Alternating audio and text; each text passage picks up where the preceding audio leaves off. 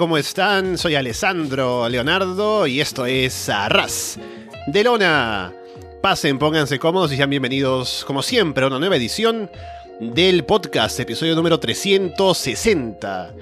Gracias por los otros de play, ya se descargues a través de Evox, de Apple Podcast, de Spotify, de YouTube, de Google Podcast o por seguirnos, por supuesto, en arrasdelona.com.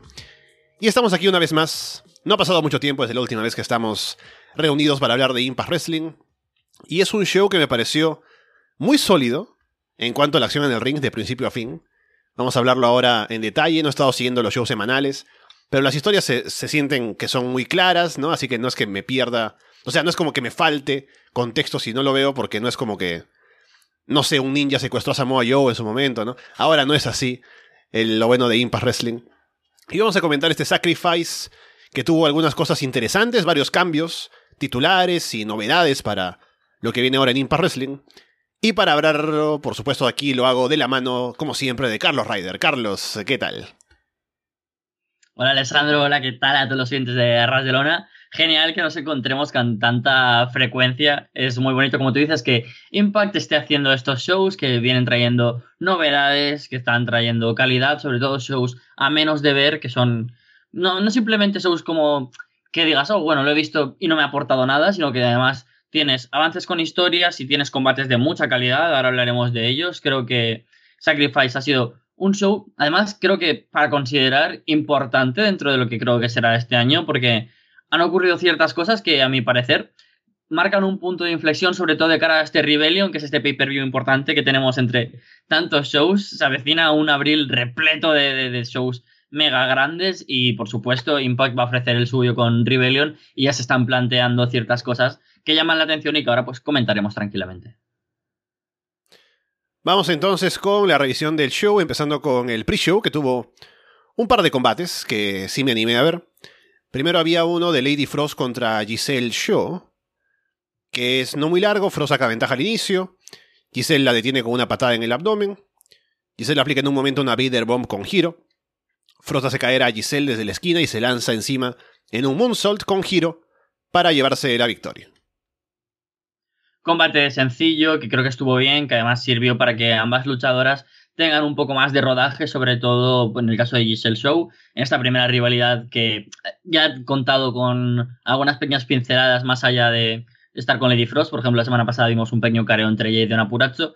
Creo que además es un combate que está guay que pongan como pre-show, porque dentro de un especial de Impact Plus, que tiene siempre pues a más gente viéndolo, pues hace que esta gente que es nueva en el roster ya sea más conocida a los ojos del espectador más casual y además pues un combate en un show digamos más importante que le dé más calado dentro de, este roster donde es difícil hacerse paso sobre una división con muy buenos nombres. Creo que ellas tenían que demostrarlo. Fue un combate que estuvo bien podría haber sido nivel weekly como digo pero que creo que funciona sobre todo para que además Lady Frost no se vea tan damnificada después de haber venido un poquito detrás de Giselle Show en esta rivalidad y que creo que estuvo bien porque además Lady Frost es una luchadora que me gusta, que pese al poco tiempo que lleva luchando la veo fuerte, ágil, que por ejemplo tiene un moonsault precioso, tiene un moveset que creo que es bastante interesante y así ya planteas como que estas luchadoras, aparte de enfrentarse entre sí, ya vayan a por nuevas rivales, que creo que es lo interesante, ¿no? Que ahora, habiendo tantos frentes abiertos, Mickey James, Tasha Steels, Donna Puracho y Ordin Grace son grandísimas luchadoras que ahora creo que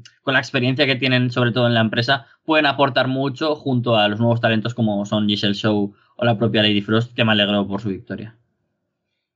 Sí, me gustó el combate, fue sencillo, estuvo bien para que se mostraran ambas, sobre todo para alguien como yo que no las ha visto tanto, creo que ambas lucieron bien. Lo que yo quiero más con Lady Frost es que cada vez que esté luchando, los comentaristas y todo el mundo empiece a hacer como Arnold Schwarzenegger en la película esta de Batman, ¿no? Que, ah, sí, baja la temperatura, ¿no? Todo con juegos de palabras, con el frío y con Lady Frost. Pero por lo demás me gustó, me gustó el combate. La verdad es que creo que lo que menos me gusta de ella es el nombre, porque Lady Frost suena a la malvada de una serie de dibujos animados. ¿Sabes? Como, oh, sí, viene a congelarnos, hay que utilizar el poder del sol y la naturaleza. creo que es un nombre muy feo, pero bueno, cuando pienso en las traducciones de todos los nombres americanos, en realidad digo, sí, James Storm, pero luego pienso Jaime Tormentas y queda mucho más feo. Así que Lady Frost, de momento, estamos en su carro. Hay una entrevista importante de Gia Miller a Mickey James en backstage. Chelsea Green aparece para decir que piensa apoyar a Mickey en el combate esta noche, pero Mickey le pide que la deje encargarse ella sola. Chelsea como que no quiere, pero es porque Mickey quiere, según dice, demostrar ella sola que puede ganarle a Tasha Steels y que no haya ninguna excusa. Una entrevista, como tú dices, es importante porque mm, pasaron varias cosas dentro del show que marcaron ciertos puntos de inflexión que me dejan con bastantes dudas dentro de cuánto Impact Wrestling está intentando jugar últimamente con el kayfabe. Ya hablaremos sobre todo con el tema de ellos, Alexander, con esto.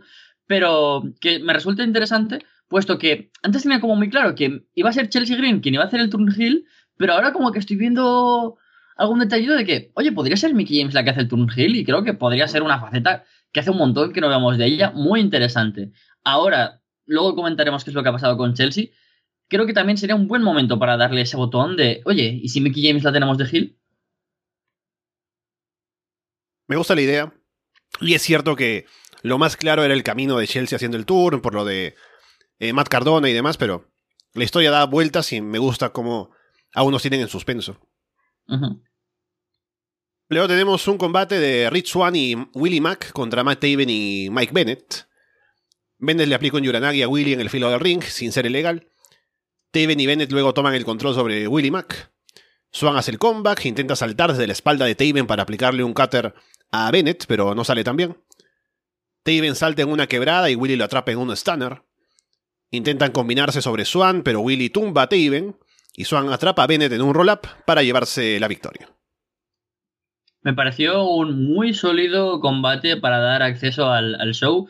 Calentó al público a base de grandes spots. Los dos son muy buenas parejas que de hecho duele un poco ver cómo este combate es carne de pre-show y luego los equipos que están en, en la órbita titular dejan que desear en el ring en comparación a ellos. Muy divertido por ambos lados, me esperaba una sorpresa, o sea, me esperaba la victoria por parte de Honor No More, entonces fue sorpresa que ganaran Swan y Mac, pero también es cierto que Honor No More venía ganando estos últimos combates y y Mac también tienen que tener como ese estatus de luchadores importantes de Impact que no pueden estar perdiendo siempre y siempre. Además, yo creo que esta división por parejas que es tan cambiante en el sentido de que quizás los campeones ganan todo, pero de repente pierden el pay-per-view y en el pay-per-view los que venían perdiendo todo ganan los títulos. Dejar eh, cierto equilibrio entre todos los equipos es bueno para Impact, pero sin embargo me deja un poco perdido en ese sentido. Disfruté de este combate y quiero ver más de ellos, sobre todo de Mike Bennett y de Matt Taven, que son muy buenos, me gustan mucho como equipo, me gustaban ya en Ring of Honor y creo que en Impact pueden dar un salto de calidad a esta división que como digo cuenta con buenos nombres, pero como no tiene mucha regularidad, creo que un equipo como ellos sería bastante importante. Si algo interesante pasó con mi cerebro durante este combate y durante gran parte del show, y es que estaba viendo esta lucha y debe ser en parte también porque están Mike Bennett y Matt Taven y más tarde están Kenny King y toda esta gente de Ring of Honor, pero ahora que Ring of Honor está todavía en pausa hasta un mes más y no hay shows de Ring of Honor. Veo este show de Impact en la arena pequeña y con luchadores eh, trabajando así en combates que son como de mucho trabajo en el ring y digo, esto me, sabe a, show de Ring of Honor, ¿no? Veo ahí luchando a Mike Tavian y Mike Bennett juntos y veo luego combates como de Jonah contra PCO, por ejemplo, Jay White contra Alex Shelley. Y es como decía al inicio, cuando hablaba en la entrada del show, de cómo ha cambiado Impact y TNA en este tiempo. Y ahora es un producto que uno puede ver por su calidad en el ring. Que también era así antes, pero no era como que la marca que de pronto caracterizaba a la empresa. Porque había siempre cosas alrededor y cosas extrañas a veces. Pero ahora es como que un show mucho más old school y bastante más parecido a los shows de Ring of Honor en su momento, con esta gente participando. Así que me, me llamó la atención pensar en eso, ¿no? Y que me diera esa sensación del ambiente que creó ese show durante buena parte.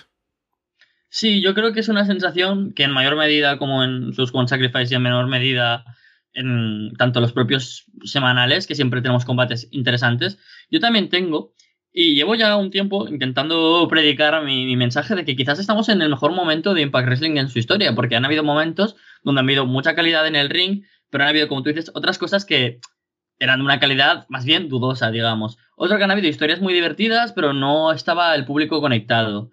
Y ahora creo que hay... Tenías ahí AJ Styles y Samoa Joe haciendo combatazos, pero Jeff Jarrett era el campeón, ¿no? Por ejemplo. Claro, claro, claro, claro. Y era como, oh Dios mío, me gusta este combate de la X-Division, pero luego no me quiero comer a Jeff Jarrett pegando eh, sillazos y guitarrazos a un enano, porque era lo, que pasaba. O a lo mejor tenías a gente en ascenso de la hostia en la época de 2010 y 2011, pero luego tenías a Hulk Hogan eh, ocupando el 80% del show y era terrible. Y ahora lo que te ocupa el 80% del show son buenos combates, buenas cromos, cromos no, promos, personajes que realmente creo que están haciéndose importantes en el mundo del wrestling, en Impact Wrestling, que eso creo que es genial y hacía un montón que no pasaba y, que quieren quedarse ahí y eso es súper bueno. O sea, dice mucho de Impact que gente como Swan, que es campeón mundial, Mike Bennett, que es campeón mundial y de X Division, no, perdón, solo de la X Division, eh, Matt Taven, que es campeón mundial de Ring of Honor, están en el pre-show.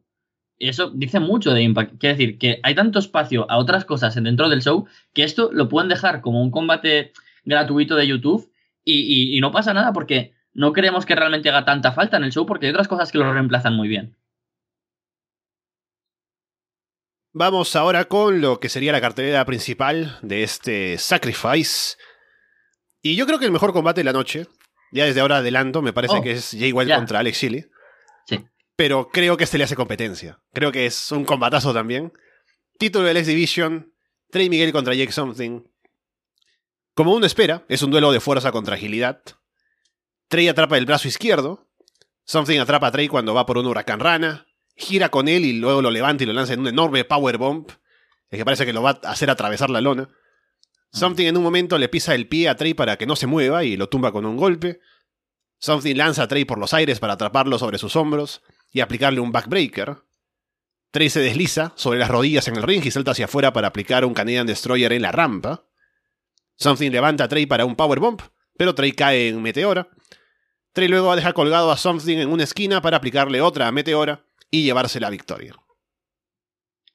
qué, emoción de combate, cómo me gusta el año que está teniendo Trey Miguel y la química que tiene y que demuestra cada vez más con luchadores físicos y portentosos. Ya lo había demostrado en anteriores ocasiones, no solo con Steve Macklin más recientemente, sino con gente como Michael Elgin, con Batman Fulton y ahora con Jake Something, que está en una dinámica ascendente que te cagas. O sea, los últimos tres meses de Jake Something le hacen sombra a todo el resto de su carrera, combatazo tras combatazo tras combatazo, y este yo creo que está ahí en la cumbre con el de Alexander. Muy buena dinámica entre los dos, creo que los spots fueron geniales, algunos nerfalls me los comí. Yo pensaba que podía llegar a ganar Jake Something, lo cual mm. me sorprendía, ¿no? Porque es verdad que Trey está siendo dentro del ring el mejor y el más regular dentro de lo que estamos de año, pero tampoco es como ese Dios Alexander que que aportaba, no sé, como una frescura distinta. Trey Miguel es muy bueno y demás, pero no tiene por qué tener un mega reinado. Es la sensación que me da. Y a lo mejor Jake Something, sabiendo además el tema del contrato, que creo que también es importante que hablemos, podían darle ese título como, venga, va, te damos el campeonato y así firmas de nuevo. Pero bueno, eso tema aparte que de momento Jake Something ahora mismo no tiene contrato en Impact Wrestling.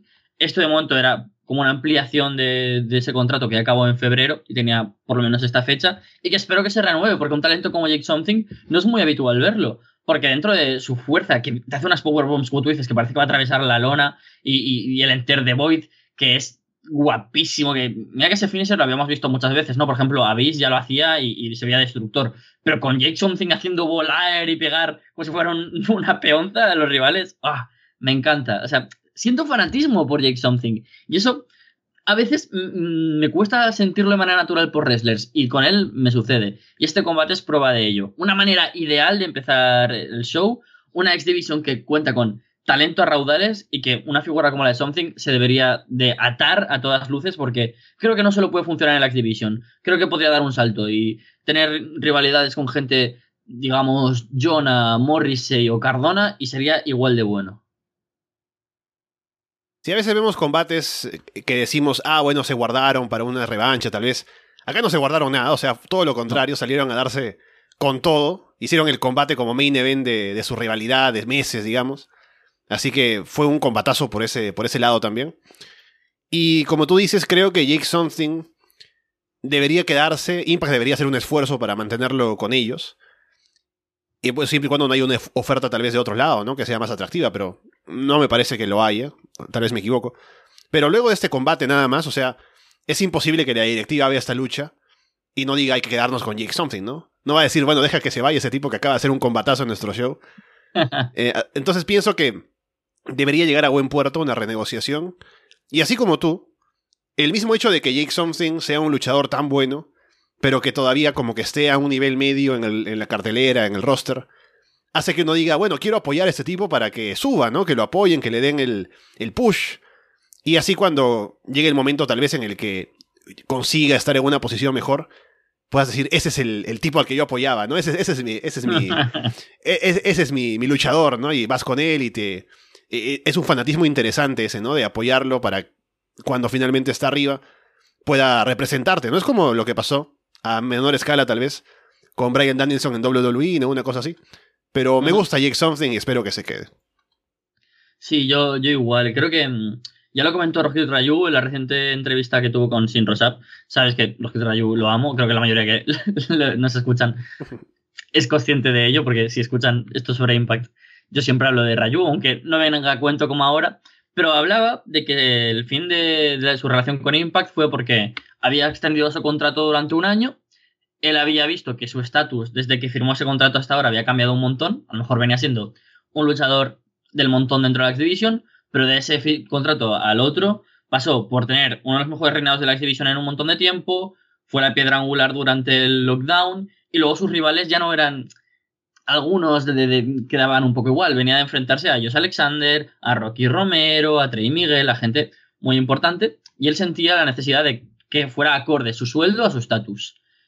No encontraron como un punto medio entre ambos y decidió marcharse. Yo creo que con Jake Something puede pasar algo parecido. Si pensamos solo en el año que lleva, se ha enfrentado a Trey Miguel, a Jonah, a Ace Austin, a Chris Bay, todo en una órbita titular dentro de la X-Division, a Mike Bailey, gente importante. El año pasado, es verdad que tuvo algún match así importante, pero bueno, tuvo esa pequeña rivalidad con Dinner, algún combate con Moose, algo con Rojit Rayu, pero no era tanto. Pero sin embargo, solo por estos tres meses, yo creo que se ha ganado la renovación que tú dices, que ese esfuerzo económico de Impact lo puede hacer, porque Impact ya no son tan pobrecitos como antes, ahora están firmando luchadores. Jonah cobra bien, los Good Brothers cobran bien, a mí no me la cuelan. Así que yo creo que esa firma es importante porque, como dices, Jake Something es una persona que apetece apoyar para que cuando crezca tenga una fanbase que veamos que ha crecido con él y eso sería precioso. Ya mire entrevista a Tasha Steels y Savannah Evans en backstage. Tasha se pregunta si a Mickey James le conviene no tener a Chelsea Green con ella porque fue Chelsea la razón por la cual ganó en No Surrender. Pero dice que hoy se convertirá en la nueva campeona de las Knockouts y que enviará a Mickey de vuelta con su marido y su hijo. Me gusta cuando dicen eso, ¿eh? Como, ah, tu marido, sabemos quién es Nick Aldis, está por aquí también, ¿eh? Me gusta cuando hacen esas cosas. Sinceramente, me gusta. Bueno, ya de nuevo, siguiendo la estela que comentábamos en la entrevista previa o el segmento previo del, del kickoff, interesante la dinámica que están tomando estas tres luchadoras y que cada vez, yo antes veía como muy claro el Mickey James contra Chelsea Green, se está orientando quizás hacia una triple amenaza porque las balas van un poco entre las tres y eso me parece interesante. Creo que Tasha ya la están construyendo como una campeona que tenga presencia, que tenga buenas promos, le están dando mucho tiempo con el micro y eso es interesante. Y creo que estos segmentos ayudan a que veamos a una Tasha Steels que quizás, aunque no haya estado en esa órbita de ser mega luchadora o de las top de Impact, porque ya hay muchas, se le está dando tiempo para ello. Así que mm, buena idea seguir dándole este tipo de promos. Sí, aparte en lo que le han dado ha cumplido bien. Se ha mostrado carismática y segura de sí misma, así que creo que ha sido una buena forma de mostrarla más como una luchadora importante porque también sabe hablar y poder eh, venderse a sí misma así, ¿no? Sí, sí, sí. Luego tenemos eh, Reino contra eh, el nuevo líder de Honor No More, Eddie Edwards. Ambos vienen acompañados con el Team Impact, con Honor No More. María Canelis en un momento le pasa el palo de Kendo a Eddie. El referee la ve y le expulsa de ringside. Honor No More luego hacen caer a Reino desde afuera y Eddie aprovecha para atacar. Se arma el brawl entre todos afuera del ring. Vincent se lanza sobre el mar de gente. Rich Swan también. Willy también en un Swanton Bomb de la tercera cuerda. Steve Macklin aparece para evitar que Eddie golpee a Rhino con el palo de Kendo y le aplica un DDT. Macklin luego anima a Rhino a que aplique el gore, ¿no? Que ya no debería Rhino hacerle caso a nadie que le diga que aplique un gore. Porque luego lo golpea con el palo y Eddie remata con la Boston Knee Party para llevarse la victoria. Ojalá comience en un ángulo totalmente cómico donde gente diciéndole a Rhino que haga el gore con un palo de kendo y Rhino cayendo siempre. O sea, si se junta con el Mike Bailey que comentábamos la última vez, que sea muy ingenuo, ya está, el tag team perfecto. La verdad es que más que un combate esto fue un segmento casi, ¿no? Porque de combate tuvo poquito, muchas interferencias, obviamente el Team Impact y el Team Honor No More interfiriendo, pero lo que más me gustó del combate fue, aunque sea efímero, que Steve McLean está aquí y dice, yo no me caso con nadie. Yo ni voy a estar contigo ni contigo. Tú no eres más mi amigo. O sea, lo típico de... Eh, el enemigo de mi enemigo es mi amigo, para él no. Para mí, el enemigo de mi enemigo también es mi enemigo. No, nos olvidemos de ello. Y eso me gusta mucho, porque Macklin es que tiene aura de estrella. Ya no le queremos solo dando grandes combates, también le queremos formando parte de las historias. Y eso está muy, muy bien. Obviamente, todo eso con Jonathan Gresham se quedó aparcado a partir del el COVID y el brote y se ha quedado un poco en el aire. Y sin duda, este era un buen camino para marcarle con Eddie Edwards, con Rhino, con Swan, con Sabin yo tengo muchas ganas de ver a un Chris Sabin contra Steve Macklin después de lo que hemos visto con él. Y creo que es una buena manera, porque ya no solo tenemos dos bandos, sino que al final cada uno representa una cosa y sobre todo diciendo eso que veníamos hablando de que Honor Rumor es un equipo que entre sí no pega nada, está bien como que cada uno ya empieza a marcar sus estándares a por quién va y qué le interesa. Luego el combate PCO ya fue otra cosa y a lo mejor ya no le vemos más con ellos y me parece también interesante que vayamos teniendo como pequeños rivales nuevos que no simplemente sea luchadores de Impact contra ex luchadores de Ring of Honor, sino que ya entren en historias propias dentro de la empresa porque son luchadores de la empresa. Sí, me gustó la aparición de Macklin, creo que ya con todo lo que ha hecho en el último año y lo bien que lo han presentado, ya se ha convertido en alguien que tiene este tipo de momentos y puede generar rivalidades y la gente responde. Estuvo reaccionando la gente ahora con molestia, con la traición y demás. Así que me gusta el potencial que tiene Macklin ahora contra Rhino directamente. Y tal vez contra, si es contra el equipo Impact, también contra Chris Sabin, como decías, ¿no? A ver qué puede salir de allí, pero me siento ahora confiado en que Macklin puede hacer un buen papel en donde lo pongan y es testimonio de lo bien que lo han trabajado en los últimos meses. Sí, sí, yo creo que Macklin ahora mismo está en un momento donde lo pongas donde lo pongas, tienes ganas de verlo. Y esperemos que no lo pongan en un mal sitio que nos apaga un poco como esta llama que ahora mismo es muy grande. Y luego, que se me olvidaba comentar sobre Eddie Edwards, eh, no, no apareció Alicia, que es algo que yo lo veía como súper obvio. Además, después de la, promo final hace un par de impacts, veía súper obvio que Alicia tuviera que interferir y a lo mejor se comiera por error un gol o alguna cosa así. Veremos qué es lo que sucede para los tappings, porque también me deja un poco, no frío, pero sí como que ah, como si de repente un stop que no me esperaba en la carretera de Eddie Edwards como ese mega heel contrario ahora a ser la cara de la empresa que quería ser. Así que también tengo curiosidad por ver cómo continúa Eddie. Sí, yo sigo esperando que haya ese combate con Jonathan Gresham. Que ahora con lo de Ring of Honor y Tony Khan no sé qué tanto los planes tengan que cambiar o algo. Pero ya veremos. Es que va a ser curioso eso, porque fíjate que las relaciones de Impact y Tony Khan han desaparecido un poco, se han congelado, pero sin embargo ahora la campeona de Ring of Honor es Diona Purazzo, que es luchadora de Impact Wrestling, y el título se está defendiendo en los shows de Impact. Jonathan Gresham también ha estado defendiendo su título ahí, en muchos otros sitios, pero digamos que de una manera más continuista ha sido en Impact. Mucha curiosidad también por cómo se va a desarrollar eso, ya que Tony Khan está siendo bastante enigmático en cuanto al, desarrollo de Ring of Honor en un plano más cercano. Es como, yo escuché un poco de la conferencia que dio después de, de Revolution y me dio a entender que todavía está como que pensando bien en cómo va a llevarlo, todavía no lo tiene del todo claro. Tiene una idea de pronto de hacerlo como un NXT, pero manteniendo la esencia de Ring of Honor, pero todavía como que tiene que poner los detalles donde tienen que estar. Y es como le decía también a Alex cuando hablábamos del tema. Creo que, así como el puesto de Ring of Honor en el, el fin de semana de WrestleMania, ¿no? Con AEW, Tony Khan no va a ponerse a decir, sí, fin de semana de WrestleMania nos colgamos también porque se, serían ver a sí mismos como muy segundones, ¿no? Siguiendo a la gran empresa. Pero con Ring of Honor sí lo puede hacer, ¿no? Porque Ring of Claro. Honor igual siempre lo ha hecho y es una empresa que no está compitiendo con la de arriba.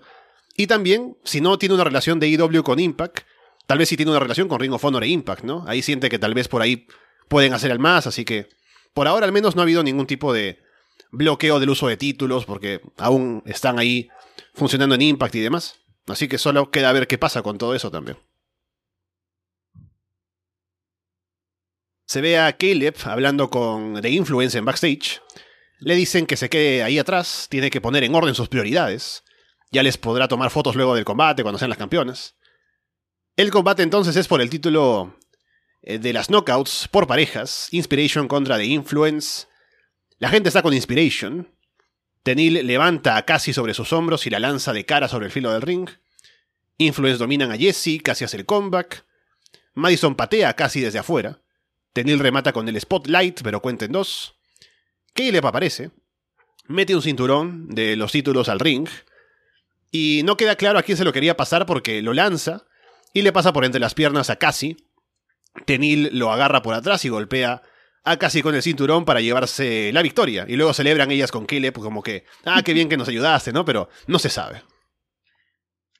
A ver, la cara de Caleb se sabe. O sea, yo no sé si tú eres una persona. Yo creo que es una persona expresiva, que cuando algo te gusta o no te gusta, se te nota en la cara. Y creo que Caleb es una persona muy expresiva, porque la cara de sorpresa de. Uy, de la he liado, pero me ha salido bien. ¿Sabes? Como cuando.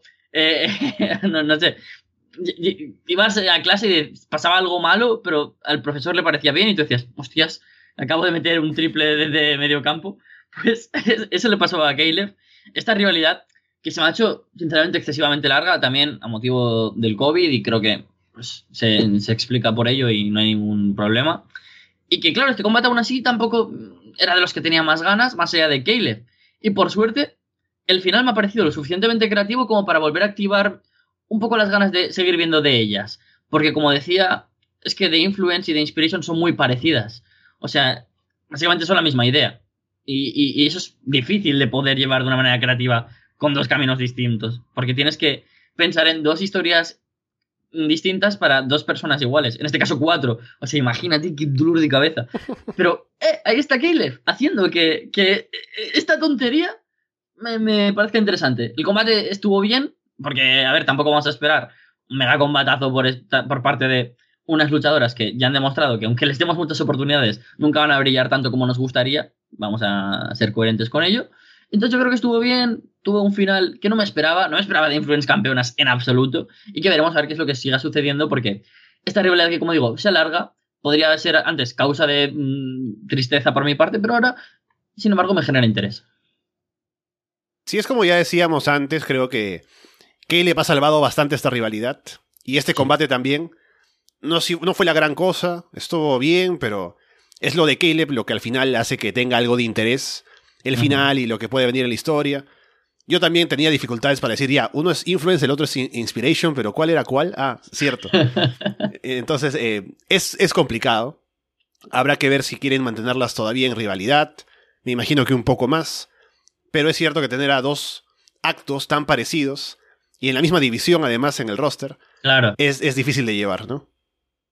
Es que aún ves a Giselle Show, que tiene algo parecido, ¿no? Porque es de Essential Diva, podría encajar perfectamente a cualquiera de los dos stables, pero aún así, como ella va sola, pero es que luego ves a The Influence y The Inspiration haciendo las promos exactamente iguales, y dices, joder, qué complicado tiene que ser esto para pensar que no están haciendo dos veces lo mismo. Así que bien, me gusta que por lo menos la pieza de Caleb será como. No es por la custodia de Caleb, sino por la custodia del Gymnic, ¿no? En plan, las otras ya tienen que cambiar de Gymnic y a lo mejor, yo qué sé, pasar a ser unas granjeras como eran de Dinners. O sea, ya, veremos. Se ve a Rhino molesto con Steve Macklin en backstage. Está hablando ahí con Heath. Dice Heath que debería haber estado para ayudar, pero Rhino le dice que no, que debe concentrarse en su reto al título mundial. Heath dice que no está muy listo, no, no se siente seguro, ¿no? De que puede estar en ese main event. Anthony Carelli aparece. ¿Quién es Anthony Carelli? Para quien no vea el show. Santino Marella. Y le pregunta a Heath, ¿cuánto tiempo llevas en el negocio? No cualquiera puede decir que ha luchado por 20 años. Sabe que Heath puede aprovechar la oportunidad, probar a todos los que dudan que están equivocados. Y con esos hits se motiva y le hace una promo a Moose diciendo que va por él en el main event. Fue bonito, fue bonito. Intentaron vendernos aquí a Heath como un mega underdog de los que realmente piensas de, joder, se merecen ganar ese título porque tal, pero la pena es que Heath no lleva tanto en Impact Wrestling como para realmente sentir esa motivación, ¿no? Si esto sucediera en WWE, habría sido súper bonito, porque podrías haber pensado, joder, es que ahí estaban Jinder Mahal, Drew y él, y los otros han sido campeones mundial y demás. Pero aquí en Impact sabías que no, que Moose, si no te ibas a cuasear, se iba a quedar cerca, que al final es más o menos lo que pasó.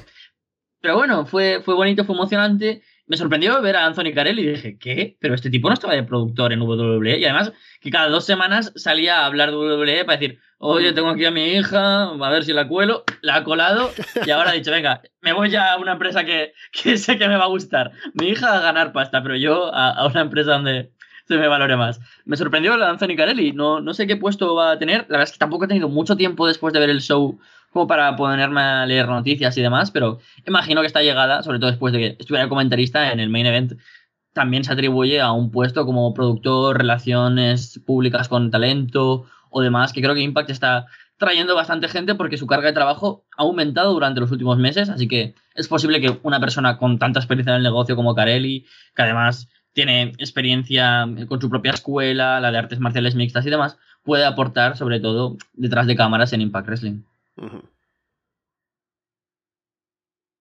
Luego se ve que Brian Myers tiene una mesa de comentarios alternativa para el resto del pay-per-view, supuestamente.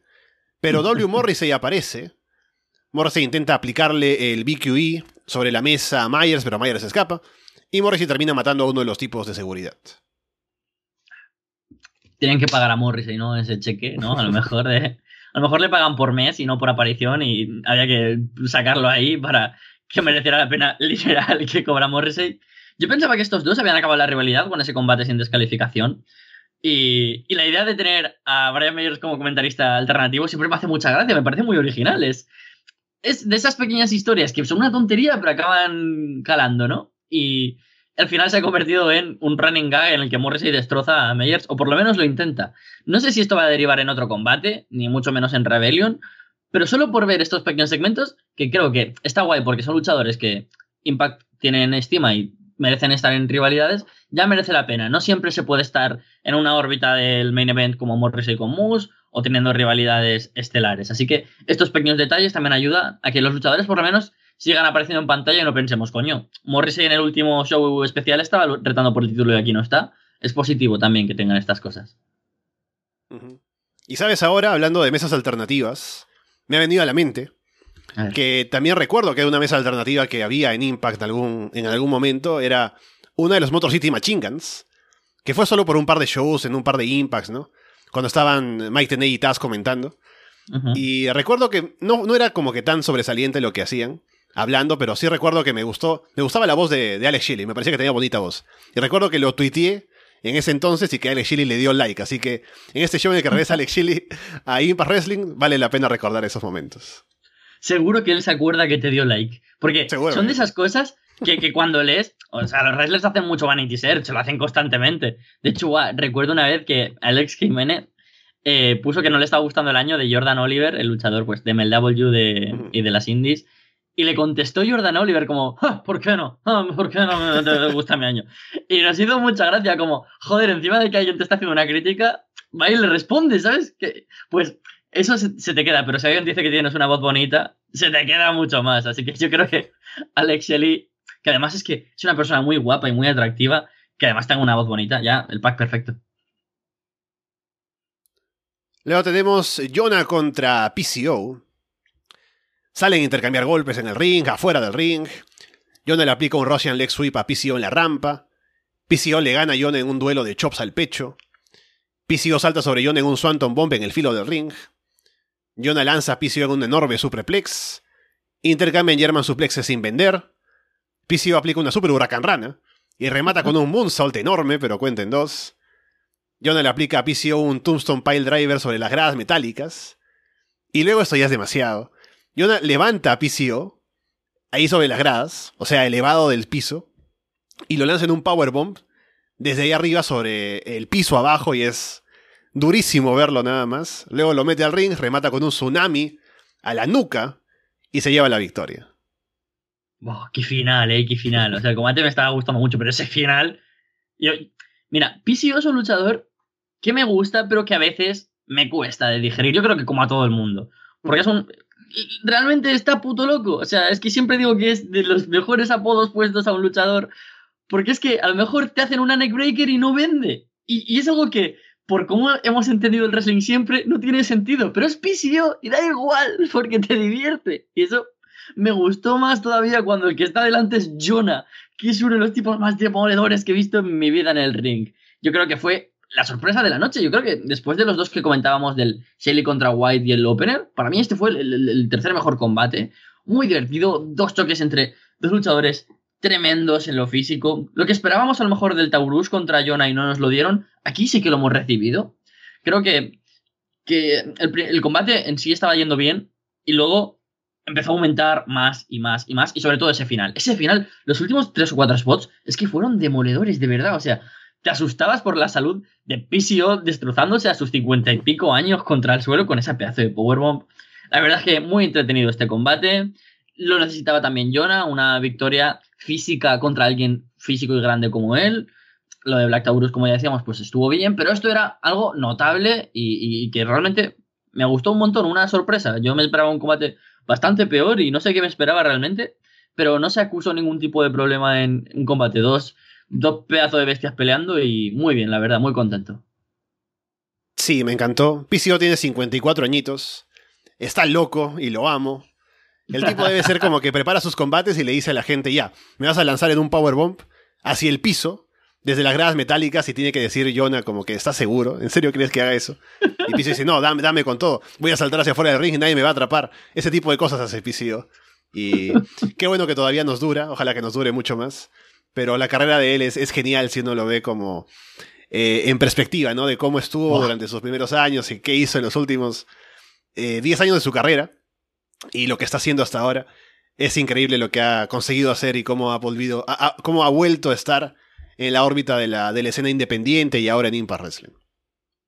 Es que lo piensas, y claro, yo no sé a Ring of Honor cuando le dieron el título mundial, pero yo pensé, hostia, qué colgados. Pero es que, claro, como para no subirse a su barco, quiero decir, es que, es que está loco y lo amo, es muy buena definición, la verdad. Es, es como, está loco, pero es nuestro loco. A mí me representa. Y, y si nos van a dar este episodio contra gente también súper bizarra, porque es que es un tipo súper bizarro, pero pónmelo en tacting con Johnny Swinger, por favor, necesito ver alguna cosa así súper absurda. Muy divertido, Pisivo, la verdad es que es un fichajazo. Gia Miller entrevista a Jay White en backstage. White dice que sabía que en algún momento volvería a encontrarse con Alex Shelley, que fue uno de sus mentores, y qué adecuado que sea aquí en Impact Wrestling, donde Shelley se hizo un nombre. Ahora todo el mundo sabe quién es Jay White. Shelley lo conoce, pero no conoce al hombre en el que se ha convertido, así que se lo mostrará. Y el combate es Jay White contra Alex Shelley. Hay cánticos para ambos, aunque parece haber un poco más de gente con White, que me pareció también otra vez como en el show anterior, que yo siendo fan de Impact de hace años digo, seguramente la gente apoyará a Shelley por la nostalgia, pero no. Están con, como que en parejos con White también. Shelley en un momento de arriba a White lo toma del brazo y le da un besito en la cabeza. Shelley deja, colgando a White en el filo del ring y le cae encima con la rodilla en la nuca. White bloquea un splash de Shelley con las rodillas y toma el control. White lanza a Shelley en un TKO sobre la tercera cuerda. Shelley va por el brazo de White, pero White bloquea poniéndole un dedo en el ojo. Shelley se saca un sliced bread de la nada. Shelley evita un Blade Runner y aplica el Motor City Stretch, pero White llega a la cuerda. Shelley salta hacia afuera, pero White lo atrapa y lo lanza en un Blade Runner hacia el filo del ring. White intenta otro Blade Runner en el ring, pero Shelly lo revierte y lo aplica a él. Cubre, cuenta en dos. Shelly aplica el Motor City estrecho otra vez, pero giran, se ponen de pie y White de ahí se saca el Blade Runner para llevarse la victoria en un combatazo. Luego el público y los comentaristas ovacionan de pie a ambos. Shelly le extiende la mano a White, pero White se va burlándose. qué, qué, todo, ¿eh? Qué, qué, masterpiece de la historia de Impact. Yo venía hypeado con este regreso de Alex Shelley, me apetecía mucho creo que él es la razón por la que empecé a ver TNA. Los Motor City Machine Guns, pero en general, pero Alex Shelley, yo siempre he sentido cierta conexión con él, es de mis luchadores favoritos de la historia, y venía tan hypeado que aprovechando el Impact Plus que tenemos una biblioteca enorme, pues me puse a ver varios de los combates que recordaba más buenos a nivel individual de, Alex Shelley. A mí el que más me gustaba, por lo menos, era el que tuvo contra Chris Sabin en Genesis, que fue pues, un combate especial, ¿no? Por todo lo que significa. Y lo tenía muy reciente y digo, hostia, es que va a ser difícil que tengamos un Alex Shelley de ese nivel. Y fácilmente este es el mejor combate en individuales que ha tenido Alex Shelley en su carrera, por lo menos en Impact Wrestling y TNA. O sea, una realmente absoluta mm, pieza maestra de cómo se entiende el wrestling a nivel de secuencias, de movimientos. Creo que fue un espectáculo en el sentido de que estuvo tan bien trabajado, se vio que cada momento estaba casi estudiado y yo creo que salía de una manera natural entre dos personas que se entienden, obviamente, mentor y alumno, pero que entienden la filosofía del wrestling. Dos personas que han estado trabajando mucho en Japón y entonces los combates tan dilatados tienen un buen timing, saben cómo llevarlo, cómo tratar al público, que eso es muy importante. Esos momentos en los que le tiene en la sumisión a Alex y dices, es que o ahora mismo lo rompe y gana Jay White o se rinde. O sea, no hay punto medio. Y eso es lo que pasó en los instantes finales. Creo que fue genial esos momentos. Disfruté mucho de un combate que duró casi 20 minutos y no se me hizo nada largo, nada pesado. Yo soy una persona que está bastante en contra de los combates largos porque mi atención suele ser bastante mínima y, los combates largos me cuestan. Pero combates como estos, tan bien trabajados, tan buenos, muy técnicos, pero que no solo técnicos en, en el llaveo, sino en lo general, dices, joder, es que qué buenos talentos de los que demuestran ser buenos a nivel in-ring es este combate. No es que me, me esté pasando, porque creo que todo lo que lo hemos visto lo hemos considerado no solo como uno de los combates de la noche o el combate de la noche, sino como uno de los mejores que recordamos en mucho tiempo en Impact en un sentido así, sin contar gente como Gresham o Sabin o Alexander. Así que una alegría muy buena tener aquí de nuevo a Shelly, que espero que haya tenido algún combate junto a Sabin durante estos últimos tapings. Y Jay White, que con esta victoria demuestra de nuevo que si está en Impact Wrestling es para mm, no solo dar el, gran combate, sino para lo de después. Para no darle la mano y decir, soy Jay White y vengo aquí a ser la estrella de Impact. Y eso también es... Sí, fue, fue genial. Fue un combatazo. Creo que no tiene nada que envidiarle a combates de Revolution, por ejemplo, el, fin de semana. Está como a ese nivel también.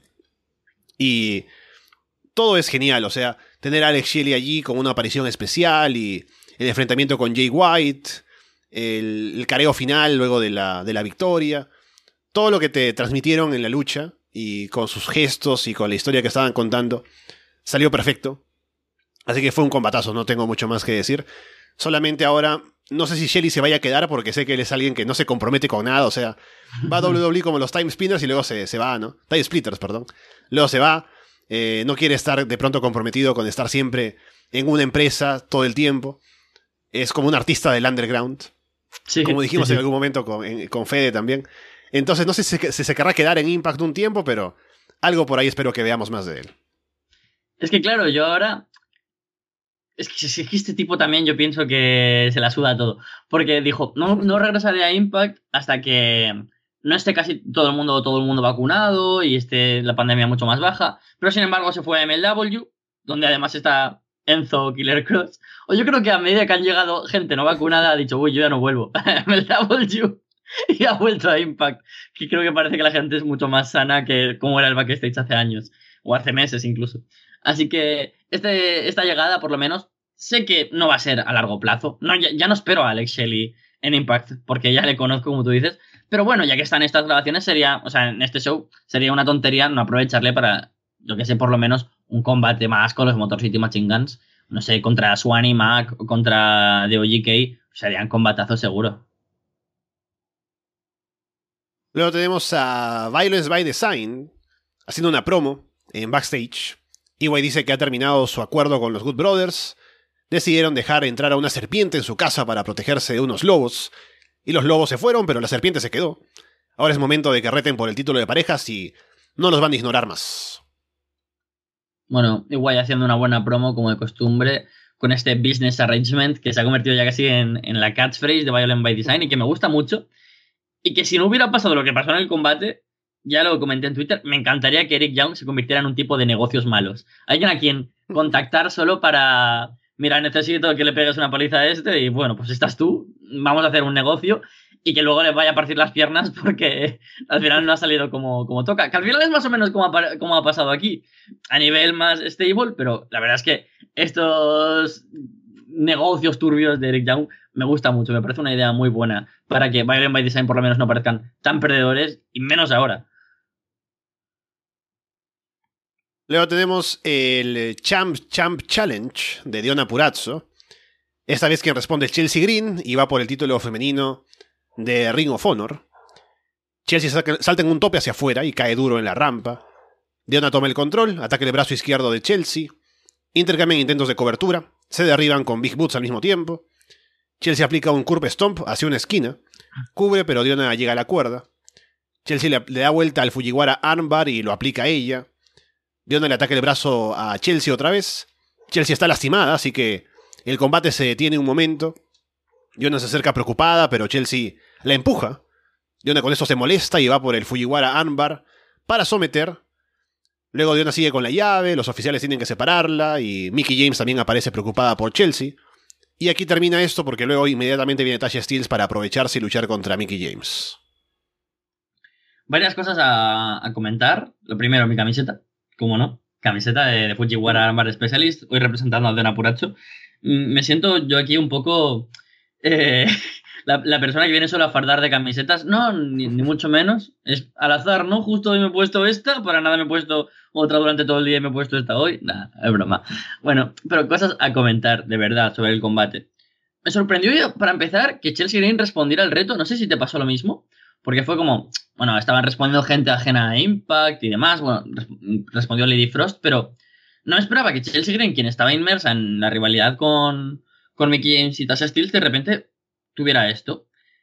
Y entonces yo pensé, mmm, qué extraño, ¿no? Le empieza a trabajar el brazo izquierdo. Y yo, mmm, me gusta. Van a jugar con la backstory de que son amigas y el final, ya, pues eso, lo reventaron, ¿no? Desde el momento de, parece que se ha lesionado en esa mano izquierda que sabemos que al fin y al cabo fue casi el motivo por el cual fue despedida de WWE, que ha pasado por muchos problemas y por fin parecía estar sana. Y claro, está la, la Fujiwara Bar Specialist, que es su amiga. Ah, me gusta cómo jugaron con estas cosas. Creo que el combate estaba siendo bueno. No fue como para tirar cohetes, pero creo que era bueno. La química entre ambas era presente. Pero ese final me despistó e interesó a partes iguales. No sé hasta qué punto es real esta lesión de Chelsea Green. Porque luego ha subido cosas a Twitter, en radiografías y demás. Pero claro, igual son radiografías de hace dos años. Porque después de mm. lo que todo el mundo se ha comido con Josh Alexander, esto, ¿por qué no? ¿Sabes? O sea, si yo Alexander subió una foto de cuando trabajaba en la obra hace tres años, ¿por qué no iba a subir una ahora en ese mismo sentido Chelsea Green? Y, claro, esto ya no solo. Si, hubiera, si se hubiera quedado aquí y ya hubiéramos ido luego, imagínate, el combate by, by Design contra, contra Good Brothers, sí que pensaría que es una lesión real. Pero como luego esto se aprovechó para la victoria de Tasha Steels, me deja con más dudas. Y por lo tanto, hace esta mierda que Impact Wrestling está haciendo muy bien de jugar con los límites de la realidad para interesar al público. Y cada vez más. Y genera debate. Y el debate ahora a Impact le viene de maravilla porque, sobre todo cuando su fanbase se está pasando mucho a consumir los shows y demás en internet y no tanto en televisión, eso le conviene. Entonces, muy bien en ese sentido porque me está generando interés y lo estamos hablando ahora no de una manera de, ah, me da igual, sino, ah, ¿qué va a pasar? Porque yo realmente tengo bastantes dudas y, me gusta de una Puracho que seguramente vaya a otra cosa. Se le ve como una campeona ultra fuerte, que es lo de siempre. De una Puracho making de una Puracho things. Y sobre todo, pues que ahora Chelsea Green nos deja muchas dudas de muchas cosas. Y con Mickey James ahora, que se sentirá como perdedora y demás. Interesante, ese final fue interesante. Sí, en principio no me pareció tan interesante o tan emocionante ver a Chelsea Green respondiendo el título o respondiendo al reto por el título de Diona Purazo por lo que decías, que estábamos viendo más a luchadoras de otros lugares viniendo para responder y que era como que quién va a aparecer, ¿no? Un poco la intriga de esos momentos con los retos ah, que ponía Diona Purazzo. Pero por el final que hicieron, creo que valió la pena. El combate tampoco no fue que sea, no, fue tan destacado ni nada, pero estuvo, estuvo sólido. Y solo por el final, con la lesión de Chelsea, la reacción de Mickey James y las consecuencias que luego trae eso con lo de Tasha Steels, me parece que da bastante juego para lo que viene después en la historia y habrá que ver por dónde lo llevan, ¿no? Como por... Si luego sale Chelsea y revela que todo lo que estaba sacando en internet es de hace dos años, con su lesión de, la mano, y era todo para que Mickey James se distrajera en ese momento y perdiera, podría ser un buen turn, o podrían ir por otro lado tal vez, así que habrá que ver qué es lo que deciden hacer, pero me parece que por eso al menos da bastante intriga de lo que podría venir ahora en la historia con Mickey James y Chelsea Green siendo amigas. Sí, sí, sí. A ver, es como lo más obvio, pero no por ello menos bueno, porque es como Matt Cardona, ¿no? Como Hill. Matt Cardona como Hill tampoco está descubriendo la panacea, pero es genial en todo lo que hace. Si ahora Chelsea descubre que ha sido, o sea, Mickey James, que Chelsea viene una falsa y que todo esto, lo de responder al reto y demás, ha sido solo por joder, sería de, Dios, es que eres muy Hill, es que eres muy qué mala persona. Y eso, por lo menos yo como aficionado, lo compro y lo disfruto. Así que ojalá que sea así y que no sea una lesión legítima, porque si lo es, sería una pena. Porque eso lo vamos a dejar como una opción, porque evidentemente está ahí. Y sería una pena porque Chelsea Green estaba haciendo cosas interesantes y que además se perdería, por ejemplo, la Crockett Cup en NWA. Ahora que podría de nuevo tener algo con Ring of Honor. Espero que no sea una lesión y que, si no, forme parte de un ángulo. Así que genial por ese lado. Y luego, con todo esto del ataque de Diona Purazzo y Chelsea lesionada, está Mickey James ahí y aparece Tasha Steels para de una vez retar por el título de las Knockouts. Tasha se lanza a atacar a Mickey antes de la campana. Mickey toma el control mientras siguen atendiendo a Chelsea afuera. Savannah Evans empuja a la gente que está con Chelsea. Mickey baja a encargarse de Savannah y Tasha aprovecha para lanzarse en tope sobre Mickey.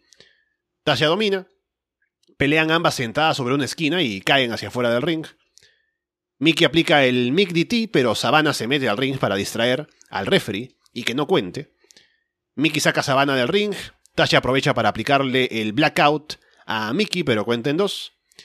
Mickey sube a la esquina, Savannah la distrae. Mickey salta y Tasha la recibe con un cutter para llevarse la victoria. Así que Tasha Steele ahora es campeona de las knockouts. Mm, lo comentaba en el último Puerta Prohibida que lo mismo que veía cero posibilidades en No Surrender de que ganara, que hubiera una revancha, apuntaba a que sí que ganaría este título, puesto que si no, perdería toda la credibilidad una Tasha Steels, que de por sí mucha gente la ve débil, porque no tiene, como decía antes, esa posición o ese nombre que sí que tiene Jordan Grace, Mickey James o Deona Purazzo. Y es muy difícil estar al nivel de esas tres. Pero creo que Impact hace algo inteligente, que es que gane el título a partir de estar de alguna manera apoyándose en otras luchadoras y así seguir creciendo con el título. No siempre a una luchadora hay que hacerle campeona o un luchador cuando ya está preparado. Hay veces que tienes que jugártela. Y ahí es cuando vemos si un luchador realmente tiene los galones para ser el campeón o representar a un título o una empresa. El combate por sí no estuvo mal, pero también sabemos que las dos son capaces de dar mejores combates, sobre todo Mickey James. No creo que sea su culpa. Tampoco es que creo que fueran al 100%, porque a lo mejor van a ir a algo mayor. Pero es cierto que ya es el segundo combate entre las dos, que tampoco es sobresaliente, y eso no ayuda a que Tasha Steels se vea ahora como una campeona que llega y veamos un dominio claro. Puedes ganar como una Hill, pues que sé, con una interferencia de Savannah Evans, que es lo más habitual, que una Hill o un Hill gane con su Enforcer ayudando. Pero es verdad que aquí hay como que varios factores que hacen que esta Tasha Steels a priori comience su rank como campeona con bastantes Mm, posibilidades de que no convenza del todo. Yo sé que es muy buena en muchas cosas. Creo que, a comparación de Kiera Hogan, que creo que se lo tenía muy creído y al final hemos visto que no se ha comido un colín en All Elite ni en ningún lado, Tasha Steel sí que puede demostrar que puede llegar a estar dentro de este Big Four de luchadoras de Impact Wrestling. Así que, de momento, me interesa sobre todo Tasha, por como comentábamos, qué puede hacer entre medio de Mickey James y Chelsea Green pero ahora es como tiene que demostrar contra rivales de mayor calibre que tiene todo lo necesario para ser esta campeona, que de momento, como digo, el combate me pareció que estuvo bien, pero tiene que arrancar de manera veloz, tiene que pasar de 0 a 120 rápido, porque es un tren en el que yo creo para Tasha Steels que va a pasar ahora y si se baja ya no se va a volver a poder subir. Sí, pensé lo mismo cuando vi el resultado, que ahora Tasha es momento de que crezca y muestre todo lo que puede llegar a ser. Porque ya hemos visto, como decía más temprano, cómo ella puede hacer una buena promo, puede tener una buena personalidad, venderse a sí misma como una luchadora importante. Y eso creo que tiene que explotarlo más a partir de ahora que es la campeona. A estar ahí acompañada de Savannah y ser como eh, creerse la intocable ahora que es la campeona de las knockouts. Y respaldarlo en las promos también. Así que pienso que tiene el potencial para hacerlo. Y si Impact le está dando la confianza ahora es porque sienten que es así. Y seguramente le apoyarán para que sea un reinado en el cual se establezca como una luchadora importante en Impact hasta para cuando luego termine su reinado y demás. Entonces tengo expectativas por ver cómo lo llevan y tengo también, eh, creo que la confianza en que, en que Tasha Steels va a poder hacerlo bien. Solo queda verlo y ahora que lo mencionaste también creo que, comparando, ¿no? ya que eran compañeras de equipo, con Kira Hogan, eh, Kira luego, fuera de Impact, no ha mostrado demasiado realmente. Tenía ella una posición allí, había hecho carrera por un tiempo. Y luego empezando de cero en otros lugares es como que no tiene nada que haya demostrado como tanto para que le den muchas oportunidades. Y en cambio Tasha Steele creo que ha hecho lo contrario, ¿no? Al estar sola, no sola del todo porque está con Savannah Evans, pero no es que sean pareja. Está ahí cargando las promos, mostrando que tiene una buena personalidad, entonces creo que se ha ganado esta oportunidad de ser la campeona ahora y tendrá que demostrar que está a la altura. Sí, sí, sí, yo creo que era un paso difícil porque además Tasha Steele era la que venía siendo como más nueva o más emergente dentro de Impact Wrestling, a diferencia de Kira Hogan, que yo creo que si se hubieran separado y se hubiera quedado ella en Impact, Kira Hogan es la que a lo mejor habría tenido este spot y ha decidido, yo creo que mal. Algo parecido como Ethan Page, ¿no? Que aunque esté haciendo cosas interesantes en, en All Elite, sin duda el que ha dado un salto de, calidad, de estatus y todo es Josh Alexander, con la separación de The North. Y con Tasha Steels, yo creo que Impact no va a tener mm, ningún problema en decir, en cualquier Impact de, vale, esto no nos está gustando, el título para Jordi para Mickey James de nuevo, para Jonah Purazzo, o incluso volverse iconoclastas y decir, venga, a The Inspiration porque son estrellas, ¿no? Entonces, es gente que al, público va a recibir fenomenal que sea campeón, o sea, campeona o campeonas o como fuere. Pero Tasha Steels yo creo que tiene la confianza de todos los que vemos Impact. ¿Sabes? No tiene la confianza o me da la sensación de la gente de fuera, ¿no? Sobre todo porque a comparar con Mickey James, que es una leyenda y que, yo qué sé, lo más interesante de Royal Rumble fue que apareciera Mickey James. Yo entiendo que mucha gente pueda tener desconfianza, pero para los que nos estén viendo o escuchando y que sobre todo no escuchen Impact, yo daría un poco de tiempo porque, como dice Alessandro, hemos visto que en promos es buena, que dentro del ring puede aportar cosas, que tiene personalidad.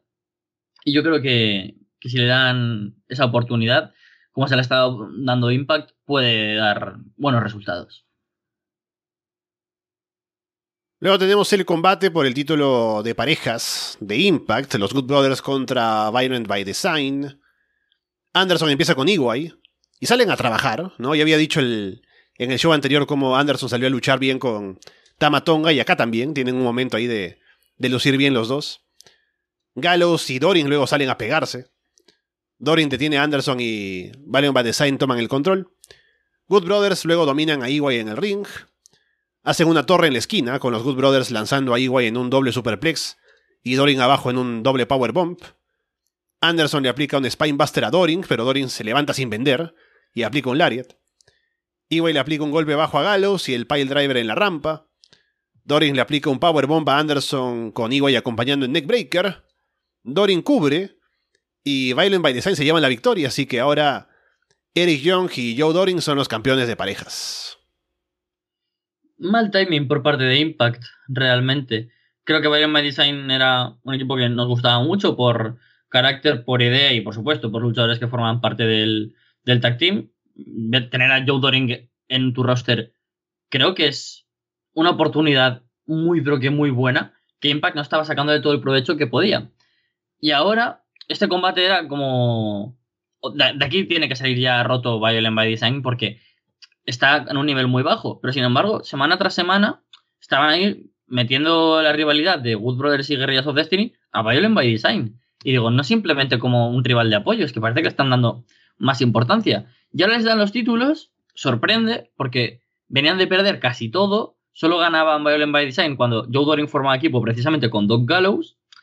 Y claro, ya era la única manera de formar parte de la ecuación de ese combate que seguramente será en Rebellion de Guerrillas of Destiny contra Wood Brothers contra Violent by Design.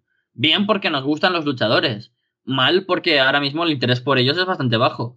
Y creo que aunque muchas veces suceda de que le das los títulos a alguien cuando no te lo esperas y eso hace que tengas un poco más de ganas de verlos, con ellos no me está pasando eso, porque sé que les van a tratar mal. En una rivalidad donde van a estar los Good Brothers y Guerrillas of Destiny, tienen todas las de perder Violent by Design. Esto no va a ser un reinado largo. Y eso mm, como que me escuece un poco, ¿sabes? Porque creo que es como fan. Que decir, joder, tío, es que tienes a Eric Young y a Joe Doring. No les hagas eso. Como, además, como luego ganen en Rebellion, yo ya. Es que Impact lo mismo me deja buquear a mí tres semanas que luego me sorprenden por todos lados. Eh, no, no, lo entiendo, sinceramente. Pero, como digo, el combate que, que creo que estuvo bien, trabajaron de una manera sólida ambos equipos, cada luchador haciendo lo que mejor se les da y eso está bien. Pero no, no sé, el resultado no me pareció bien. Llega tarde. Si esto hubiera pasado hace un mes, me habría gustado más. Pero ahora, con un Violent by Design, como decíamos, ya, ya, casi estaban enterrados por nosotros en, la última revisión, ahora de repente están con oro en sus cinturas. Así que esperemos que por lo menos de aquí a Rebellion sigan cuidándoles y no acumulen más derrotas ni a nivel por equipos ni individual. Sí, solo espero que pese más el hecho de que son grandes luchadores, ahora que son los campeones. Y si bien no vienen del todo eh, con un buen récord en cuanto a cómo los han tratado en el buqueo y la importancia que tienen, ahora que son los campeones, al menos espero que los cuiden más y que tengan buenos combates, porque eso sí lo pueden hacer. Y tengo una teoría conspirativa también sobre esto, porque yo pienso que el reinado de los Good Brothers podría haber durado, ¿no? Como dos años más. Pero como viene el Multiverse of Matches, y van a luchar contra los campeones de Ring of Honor, que son los Briscoes, una empresa tiene que ceder para que sus campeones pierdan, ¿no? Entonces pienso que tal vez ahora, cuando se enfrenten, serán los Briscoes que ganen, porque son campeones de, de Ring of Honor todavía. Y luego ya Good Brothers, luego de perder ese combate, podrán volver a ser campeones de Impact por unos cinco años más, Carlos. cinco años no, por favor, por favor, no.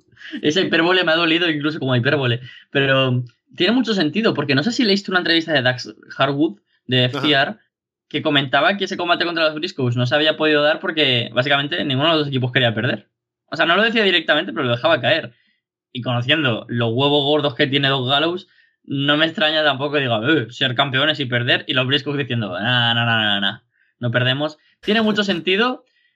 Y lo peor de todo es que ponme de parejas a ver Design a Guerrillas of Destiny, pero no me vuelvas a poner los Good Brothers, por favor.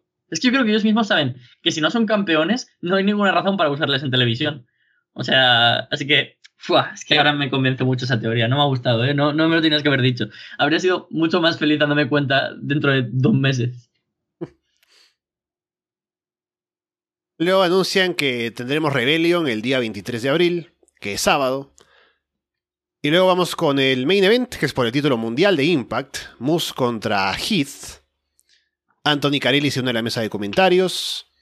Heath empieza golpeando y moviéndose al inicio, ahí sacando gala de su background en boxeo.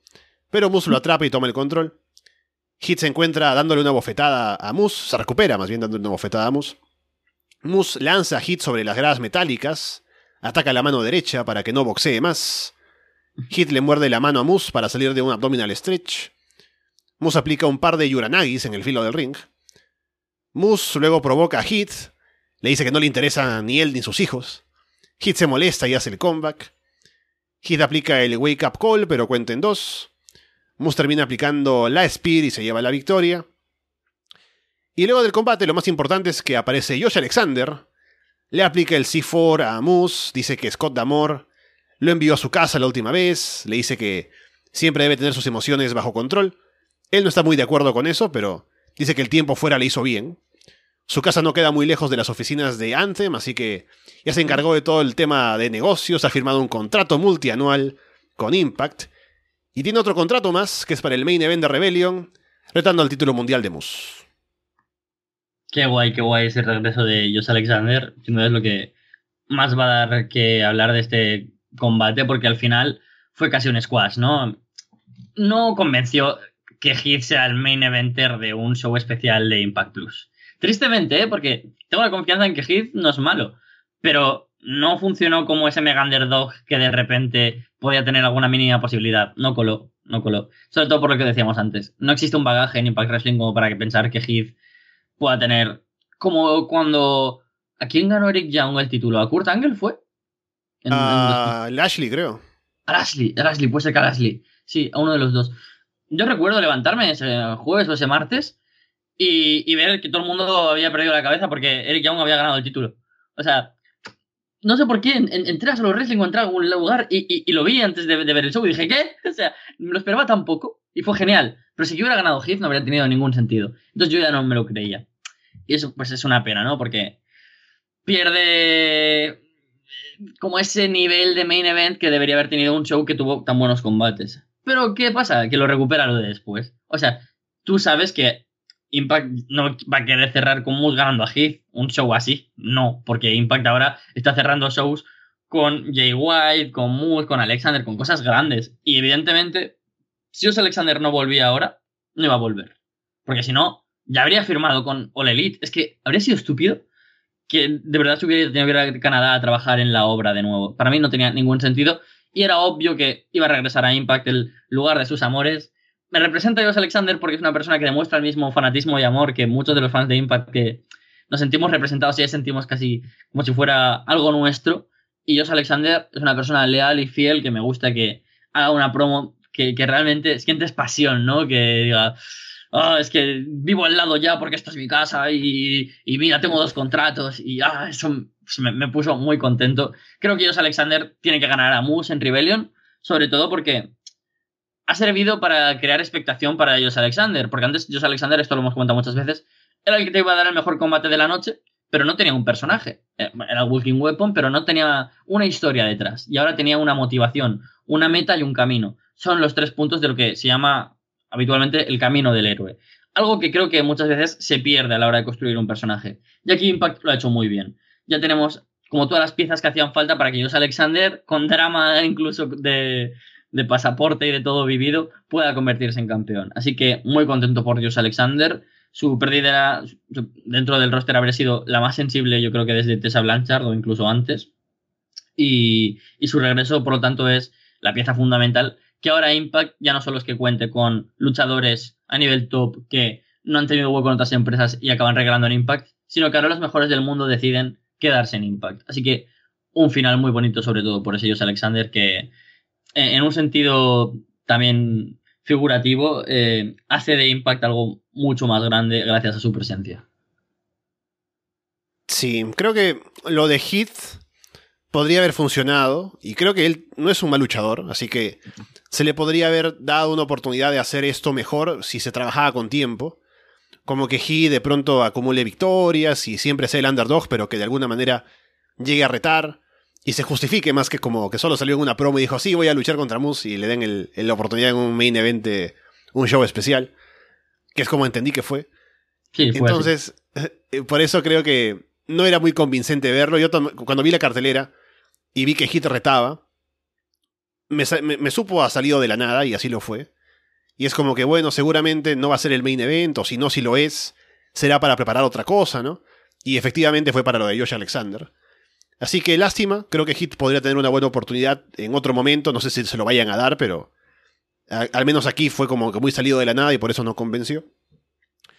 Y por supuesto lo que ya decíamos de Josh Alexander, de que es el lugar aquí en Impact en el que le conviene más estar y que ya por fin con toda la historia que ha habido de que ganó el título y lo que Moose hizo, se va a poder vengar, va a ser la gran victoria, va a ser el top babyface de la empresa. Así que todo al final va a ser justificado, todo lo que se ha hecho.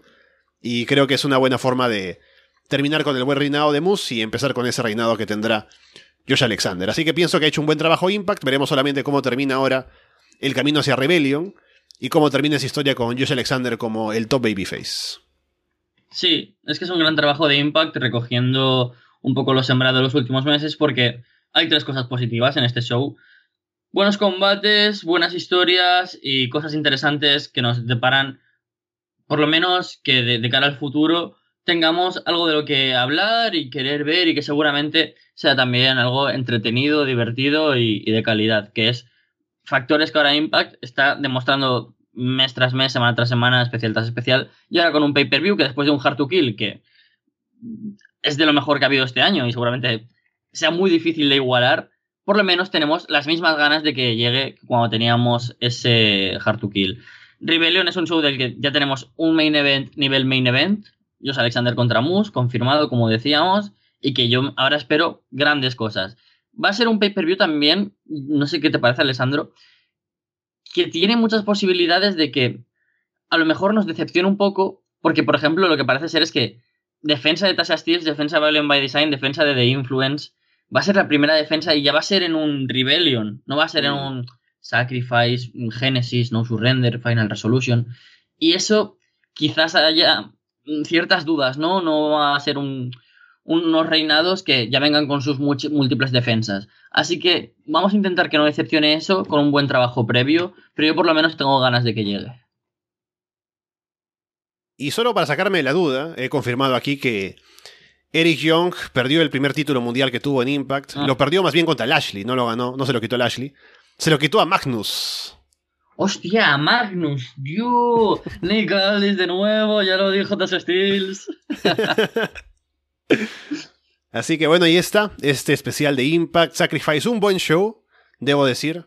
No solamente por buenos combates que tuvo, que sí, sino que también porque presenta cosas para más adelante, como el regreso de Josh Alexander, que es lo más claro, para lo que vendrá ahora de camino a, Rebellion.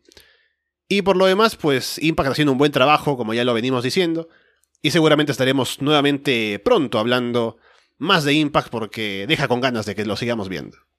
Sí, sí, genial por eso, porque lo siguiente que comentaremos ya será Rebellion y aún así en Puerta Prohibida yo intento de verdad que lo intento, Alessandro. Siempre te mando archivos muy grandes. Pero es que yo intento meterlo todo en, en 20 minutos, pero a veces ni siquiera puedo.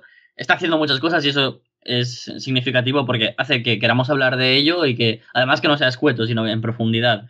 También nos espera, como ya comentábamos, Multiverse of Matches, Wood Brothers contra los Briscoes, un Ultimate X Match. Y estas semanas vamos a tener nuevos combates anunciados, así que yo de vosotros estaría muy atento a Ras de Lona porque ya sea en los especiales, ya sea en Puerta Prohibida, vamos a estar comentándolo y qué mejor sitio que este.